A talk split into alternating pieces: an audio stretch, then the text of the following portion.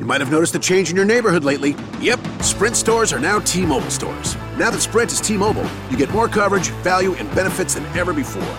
We've invested billions to bring our 5G from big cities to small towns across America. And great coverage is just the start.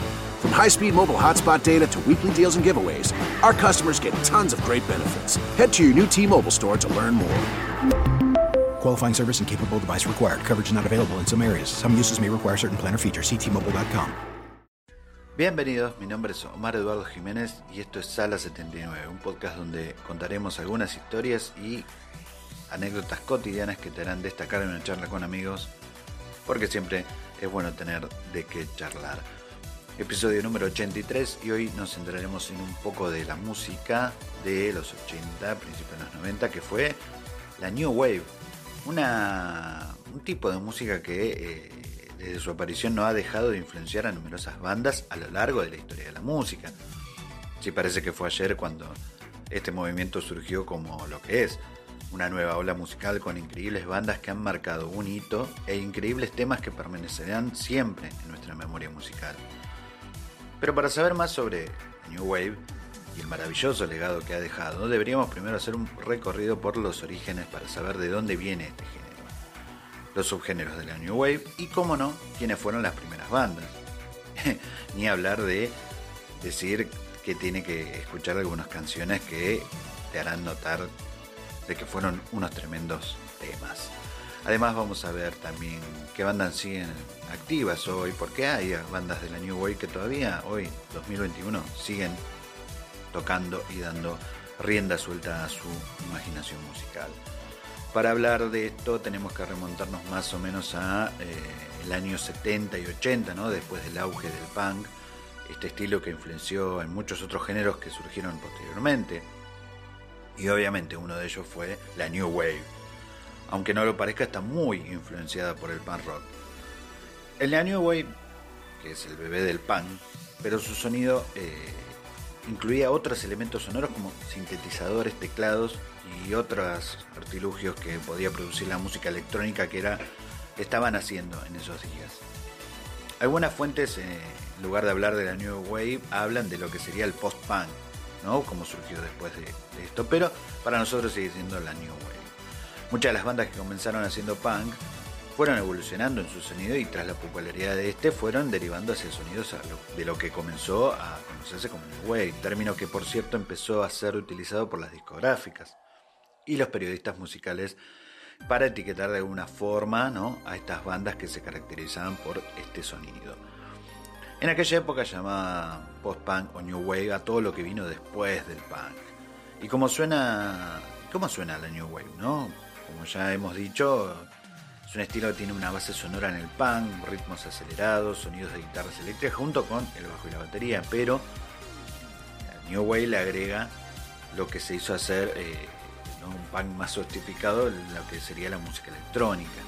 Tanto la música de letras son algo más elaboradas también, y se suele vincular más que nada la New Wave con la música pop de los 80, pero a diferencia de este, es muy común que podamos escuchar sonidos más electrónicos, así como la aplicación de las tecnologías en la música a través del uso de sintetizadores. Un movimiento musical que también estaba muy relacionado con lo artístico e intelectual. Era muy importante para una banda New Wave que se diferenciara del punk, ¿no? que tenía una, digamos, una apariencia más descuidada. El epicentro, supuestamente el New Wave, se sitúa en Inglaterra, de donde salieron increíbles bandas que luego veremos y, aunque después se extendió a los Estados Unidos, eh, el epicentro fue ahí. El punk ya estaba, ya estaba en, baja y las discográficas buscaban algo nuevo, lo que siempre sucede, ¿no? Siempre un estilo cuando está en, lo más alto, todos quieren grabar con ellos, pero cuando ya comienza a tener un poco de menos llegada al público ya las discográficas que son los grandes monstruos de esta industria musical, eh, buscan algo nuevo y ahí fue donde logró colarse esto del año nuevo. Tanto en Inglaterra como en Estados Unidos comenzaron a surgir toda serie de bandas de New Wave que al mismo tiempo marcaron los primeros pasos que posteriormente siguieron otras agrupaciones. En Inglaterra se considera que Joy Division fue una de las bandas precursoras del New Wave que fue una, la banda formada ¿no? a mediados de los 70, fue todo un acontecimiento para la crítica y sus discos y conciertos aglutinaban a cientos y cientos de seguidores. Igual la historia de esta banda es un poco trágica, o al menos al final, ya que su cantante Ian Curtis padecía depresión y sufría ataques de epilepsia. Estuvo mucho tiempo en tratamiento, pero los ataques eran cada vez más frecuentes.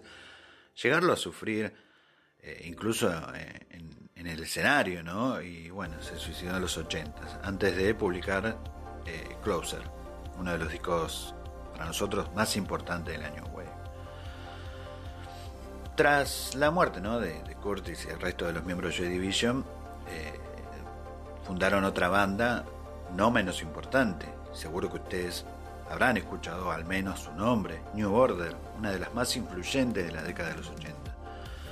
En sus primeros trabajos se notaba la huella de Joy Division, pero fueron puliendo el sonido y publicaron encima un total de 10 álbumes de estudio y dos discos en vivo. Como muchas bandas hubo cambio de formación, se tomaron algún descanso, se separaron, volvieron. Pero el último trabajo de esta banda se había publicado en 2015, pero en el 2020 sorprendieron a todos los fans con un nuevo single, Via Rebel. O sea que hoy en día siguen en activo promocionando eh, este, este, este tema, ¿no? Y encima están en un podcast que se llama Transmission Definitive Story. Así que aún siguen en activo los Division New Order. Eh, también, si vamos a hablar de New Wave, no podemos dejar afuera The Cure, una banda que se formó en el 76 y a pesar de muchos cambios de formación eh, y dos cantantes ¿no? en sus primeros años, Robert Smith se, se confirmó posteriormente como el líder cantante hasta el día de hoy. The Cure cuenta con una extensa discografía y, discos en vivo, EP, sencillos, videos, bandas sonoras y de todo. La verdad que es una de las bandas más, más influyentes de lo que fue la New Wave junto con Depeche Mode, otra banda inglesa liderada por Dave Gahan, formada en los 80 y que es una de las bandas más influyentes de la música contemporánea. Cuenta su haber obviamente con una larga y extensa discografía, a pesar de algunas etapas un, tanto oscuras de la banda, siguen en activo hasta el día de hoy. Hay muchas, muchas bandas que han surgido en, la parte de la New Wave. Podemos nombrar Pet Shop Boys, Duran Duran, eh, Modern Talking, The Jam, The Symptoms, Aja, Eurythmic. Hay tantísimas, tantísimas bandas. Pero eh, todas ellas fueron no solo en Inglaterra, porque en Estados Unidos también salieron grandes bandas de New Wave. Y la más influyente fue The Talking Heads, formada en el 74. Otra que tiene una, extensa discografía, ¿no? pero alcanzaron el mayor éxito entre los 80 y principios de los 90. Y se separaron en el 91 porque su vocalista eh, se alejó de la banda y se embarcó en su carrera en solitario. El resto de los componentes reunieron para hacer una gira juntos, pero con el nombre de The Heads.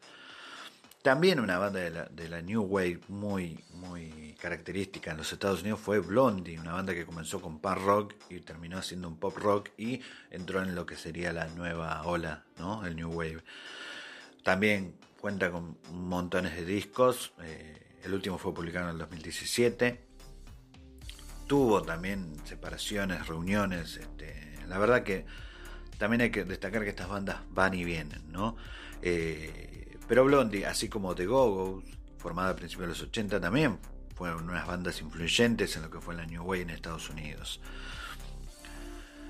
Y así podemos seguir con un montón de, bandas que eh, yo creo que ya al nombrárselas como The B52, eh, Missing Person, The Power Station, ya uno sabe, eh, las escuchó, las escuchó nombrar, vio sus videos en la gloriosa MTV cuando en los 80 y mediados de los 90 MTV seguía transmitiendo música, ¿no? Antes de convertirse, bueno, en lo que pasó después. Pero eh, podemos decir que este movimiento, la New Wave, influyó enormemente en un montón de grupos eh, que surgieron de entonces, también en muchas bandas actuales, en estilos como el synth pop, el pop o la música electrónica. Hay muchas, muchas categorías luego que han salido de lo que sería la New Wave. O sea que no solo se quedó en, ese género, sino que también obtuvo muchos subgéneros, porque también ha salido el rock gótico, el synth pop, como decíamos recién, y la música pop de los 90, esa música que vamos a hacer un episodio dentro de Sala 79 hablando de lo que fue la música de los 90, eh, más ampliado, porque ya había tenido un episodio, pero este va a ser más ampliado dedicado exclusivamente a esto que surgió de la New Wave. Porque la New Wave, si bien está relacionada con la década de los 80, es un género que no, se ha detenido y no se ha perdido. Y como tenemos acostumbrados, eh, o estamos acostumbrados los que seguimos a Sala 79, siempre buscamos lo que fue, o sea, la música de antaño. Nos parece de la mejor. Y la New Wave es una de esas. Eh, mi nombre es Omar Eduardo Jiménez y esto ha sido Sala 79, un podcast de Argentina para el mundo.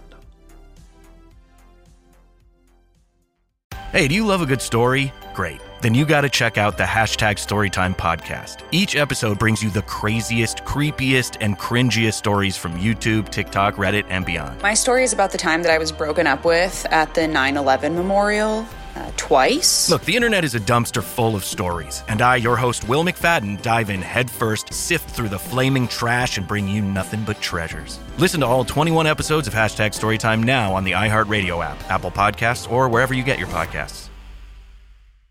This is Chief Robert Conti of the Metropolitan Police Department, and I need your help. Drug driving on DC streets is trending upwards, but together we can reverse this behavior.